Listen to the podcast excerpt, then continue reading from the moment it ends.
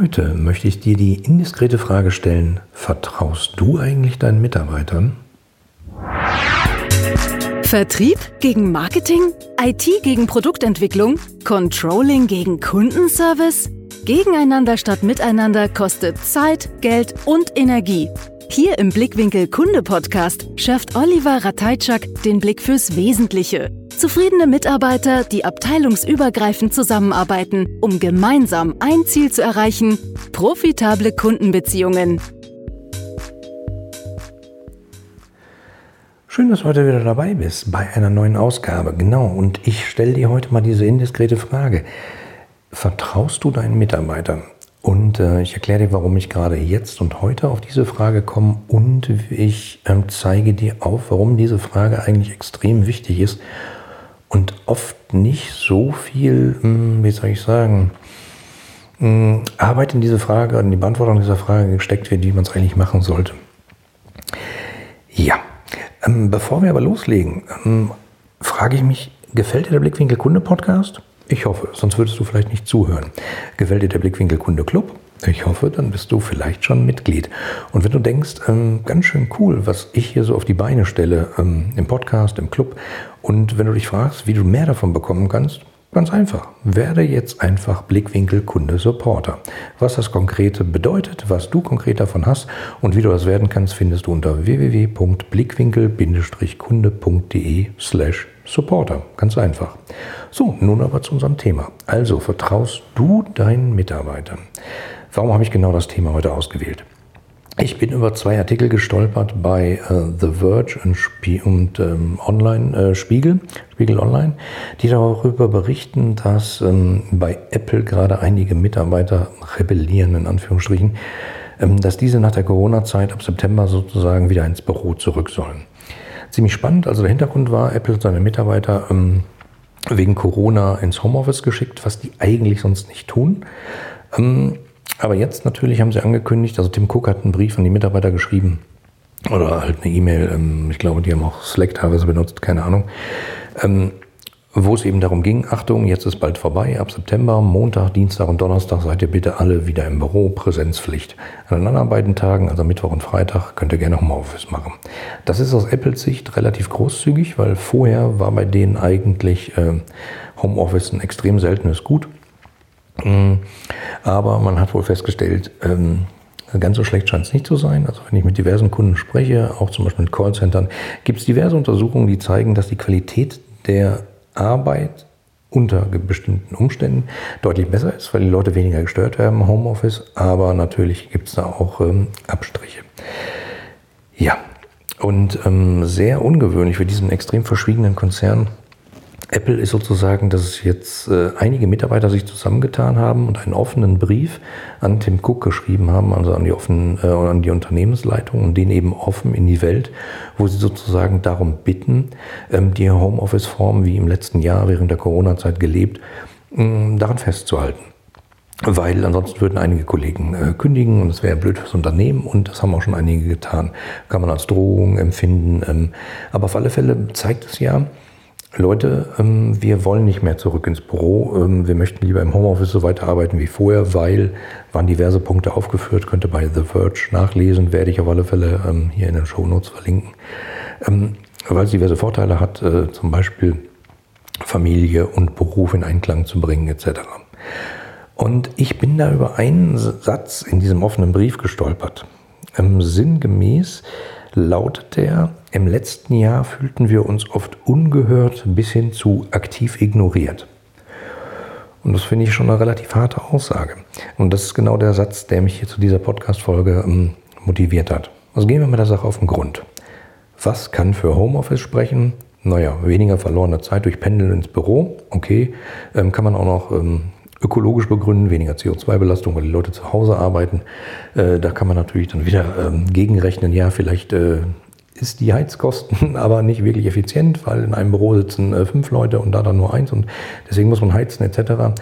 Das rechnet ja auch niemand richtig aus, aber zumindest mal die Zeit, die man fürs Pendeln braucht, um hin äh, zum Büro hin und wieder zurückzukommen, die kann man ja nur mal rechnen und bessere Vereinbarkeit von Beruf und Familie. Ähm, was ich oft höre ist, ähm, wir können uns da besser konzentrieren, es gibt nicht so viele Meetings. Ähm, bei, bei denen wir sozusagen rausgerissen werden.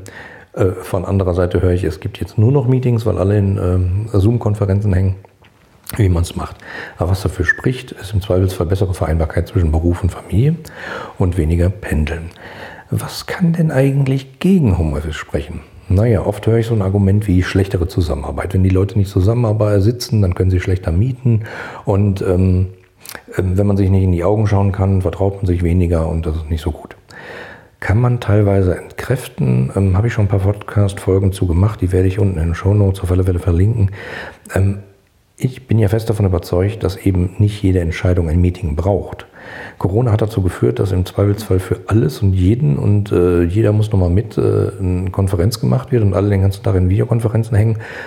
Ähm, was ja auch nicht wirklich zielführend ist.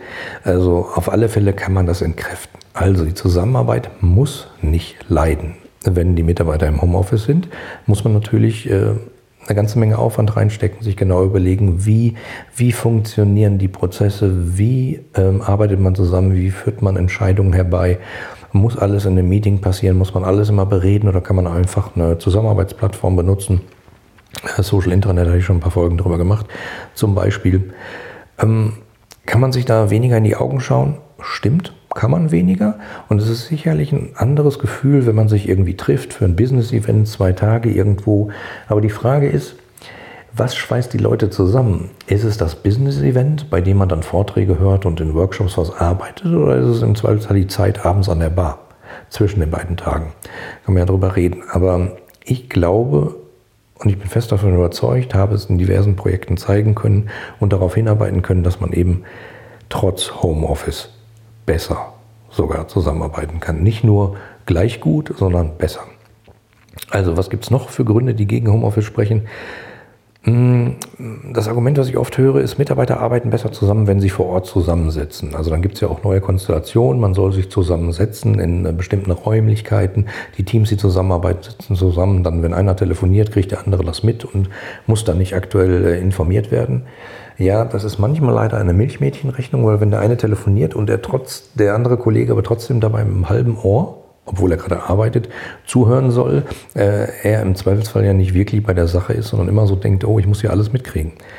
Das kann man auch lösen, ähm, ist aber nicht immer der alleinige Heilsbringer. Ne? Nur zusammensitzen und schon ist alles gut, stimmt ja nicht. In multinationalen Konzernen, sage ich mal, gibt es so viele Standorte auf verschiedenen äh, Kontinenten, Ländern, äh, Städten alleine, Zeitzonen ähm, da sitzen die Leute eh nicht zusammen. Da kann man sich natürlich fragen, wenn ich jetzt in Frankfurt arbeite und der Kollege in Köln und wir arbeiten virtuell zusammen, äh, dann ist ja auch egal, ob der jetzt in Australien ist, abgesehen von der äh, Zeitzone, oder ob der im Homeoffice sitzt. Ähm, wo man meistens nicht das Zeitzonenproblem hätte. Das ist also egal, das funktioniert nicht. Also Zusammenarbeit funktioniert definitiv auch standortübergreifend und dabei eben unabhängig, ob in einer Filiale sitzend oder in einem äh, äh, Unternehmensstandort sitzend oder zu Hause. Ähm, also ich habe zum Beispiel bereits 2000, 2001 habe ich damals für Nokia gearbeitet, in einem pan-europäischen Team, was wir aufgebaut haben. Also in jeder europäischen Stadt saß eigentlich ein Team von zwei, drei Leuten. Und natürlich hatten wir virtuelle Meetings, natürlich haben wir zusammengearbeitet, natürlich haben wir uns abgestimmt. Das ist aber schon 20 Jahre her. Und äh, das ging damals schon. Mit den Möglichkeiten, die man heute hat, äh, ist das kein Thema. Also man muss nicht zusammensitzen, um zusammenarbeiten zu können. Ähm, das, was ich aber oft beobachte, sind das manchmal nur so vorgeschobene Argumente, weil eigentlich das, was dahinter steckt, und das auch die Motivation, warum ich diese Podcast-Folge mache, ist, ich beobachte leider oft fehlendes Vertrauen. Also sowas wie, Mitarbeiter arbeiten einfach besser, wenn sie wissen, äh, dass ich hier jederzeit als Chef äh, in die, in die Tür reinkommen kann. Oder wenn ich äh, bei denen am Schreibtisch vorbeigehe und sehe, was die tun. Das sind U-Töne, die ich schon gehört habe von Führungskräften und Geschäftsführern, die sagen, ähm, wenn die Mitarbeiter hier sind, dann habe ich die im Griff, dann sind die da, dann weiß ich, was die tun. Also und äh, O-Tun, ich fühle mich einfach besser, wenn die hier sitzen, ähm, dann weiß ich genau, dass die arbeiten. Das weiß ich nicht, wenn die im Homeoffice sind. Und dazu kann ich mal was sagen. Also ich bin ja als Berater relativ viel unterwegs. Äh, früher, vor Corona-Zeiten, deutlich mehr als jetzt. Jetzt extrem viel virtuell.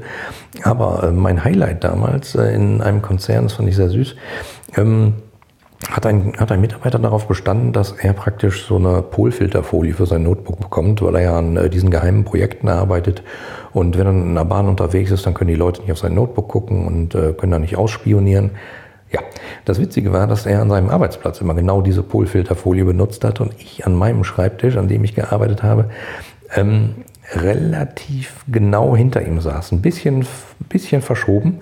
Das heißt, ich konnte auf seinen Monitor sehen, was er da gemacht hat. Und ich kann euch sagen, das waren keine geheimen Projekte. Ähm, das hat auch definitiv nichts mit Arbeit zu tun. Also der hat die Polfilterfolie benutzt, um, keine Ahnung, fünf bis sechs Stunden am Tag äh, alles Mögliche zu machen, aber definitiv nicht die Arbeit.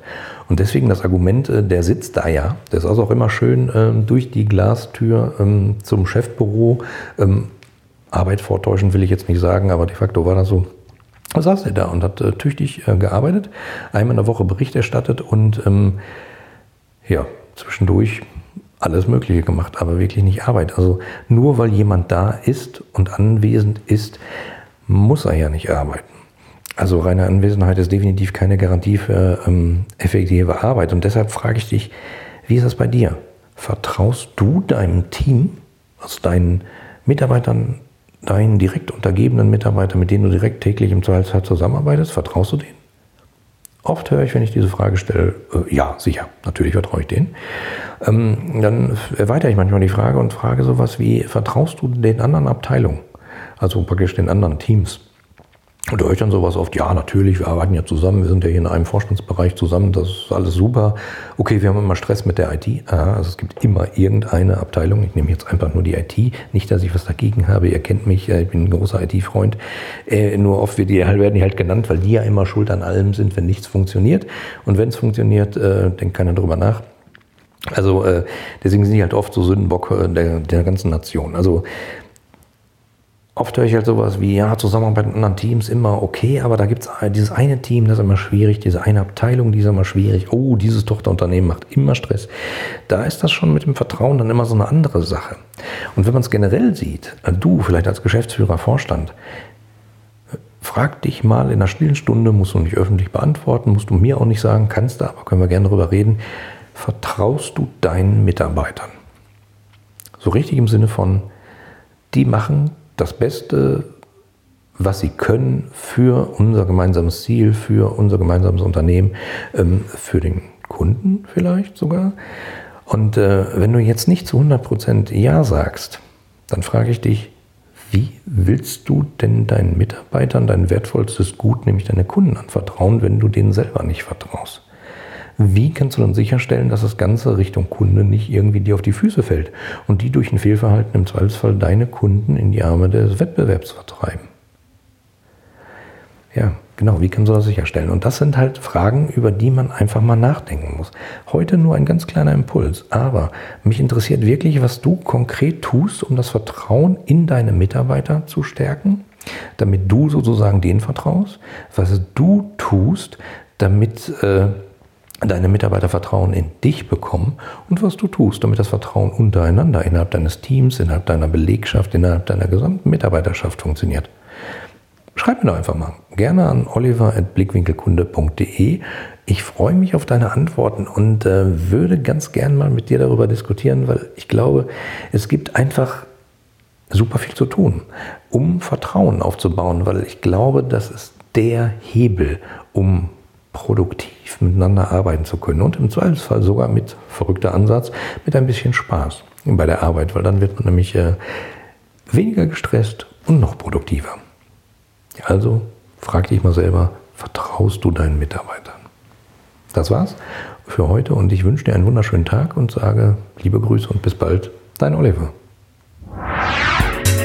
Dir gefällt der Blickwinkel Kunde Podcast? Dann wirst du den Blickwinkel Kunde Club lieben. Im exklusiven Mitgliederbereich findest du Lösungen aus gelebter Unternehmenspraxis, Inspirationen für mehr Mitarbeiterzufriedenheit und Schritt für Schritt Anleitungen zu profitablen Kundenbeziehungen. Registriere dich jetzt gratis unter www.blickwinkel-kunde.de und werde Teil einer lebhaften Community. Worauf wartest du? Wir sehen uns im Club.